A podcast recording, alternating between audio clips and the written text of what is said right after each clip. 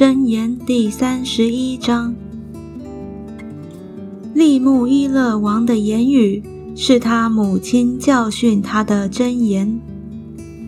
我的儿啊，我腹中生的儿啊，我许愿得的儿啊，我当怎样教训你呢？不要将你的精力给妇女，也不要有败坏君王的行为。利木伊勒啊，君王喝酒，君王喝酒不相宜。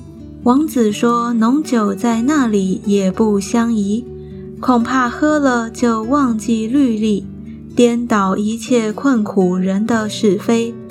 可以把浓酒给将亡的人喝，把清酒给苦心的人喝，让他喝了就忘记他的贫穷，不再纪念他的苦楚。你当为哑巴开口。”为一切孤独的深渊，你当开口按公义判断；为困苦和穷乏的变屈，才得的妇人谁能得着呢？她的价值远胜过珍珠，她丈夫心里倚靠她，必不缺少利益。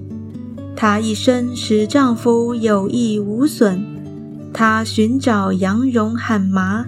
甘心用手做工，他好像商船从远方运粮来。未到黎明，他就起来，把食物分给家中的人，将当做的工分派婢女。他想得田地，就买来，用手所得之力栽种葡萄园。他以能力束腰，使膀背有力。他觉得所经营的有力，他的灯终夜不灭。他手拿燃线杆，手把纺线车。他张手筹济困苦人，伸手帮补穷乏人。他不因下雪为家里的人担心，因为全家都穿着朱红衣服。他为自己制作绣花毯子。她的衣服是细麻和紫色布做的。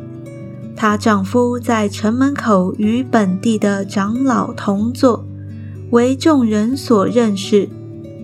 她做细麻布衣裳出卖，又将腰带卖与商家。能力和威仪是她的衣服。她想到日后的景况就喜笑。她开口就发智慧。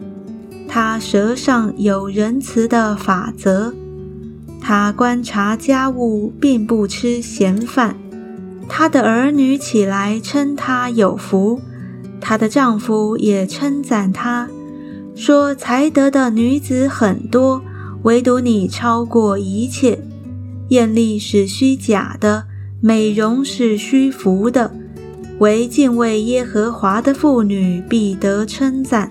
愿她享受操作所得的，愿她的工作在城门口荣耀她。